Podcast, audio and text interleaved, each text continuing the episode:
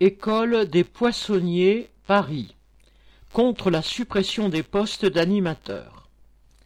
À quelques jours des vacances scolaires, les travailleurs de l'école des poissonniers, dans le 18e arrondissement de Paris, ont appris la suppression de quatre postes d'animateurs pour la rentrée prochaine. À cette nouvelle, une majorité d'entre eux ont décidé de se mettre en grève pour dénoncer la mise à l'écart de collègues qui travaillent avec eux depuis plusieurs années pour certains. Une pétition a été rédigée pour informer les familles et a recueilli plus de 200 signatures en une journée.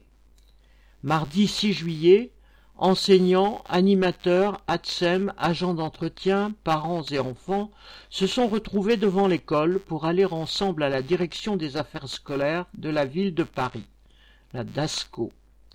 Celle-ci n'avait pas répondu à leur demande de rendez-vous. Il a suffi de cette visite surprise pour qu'une audience avec le directeur adjoint soit finalement possible. Prétextant des raisons sanitaires, la direction a imposé de ne recevoir que trois personnes et que le reste de la délégation quitte les lieux. La vingtaine de présents a alors décidé d'improviser une assemblée dans le hall plutôt qu'à l'extérieur et, miraculeusement, une salle permettant d'accueillir une délégation de seize personnes a été trouvée. Lors de cette audience, une des animatrices a fait part du cas des vacataires étrangers condamnés à la précarité malgré les années passées à travailler. Une agente d'entretien a demandé quel serait l'avenir des contractuels à la rentrée.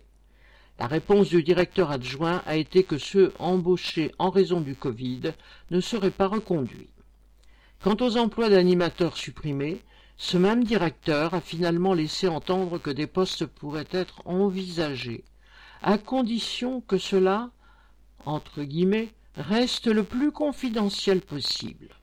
À demi-mot, ce directeur a démontré que seule la mobilisation payée. Correspondant Hello.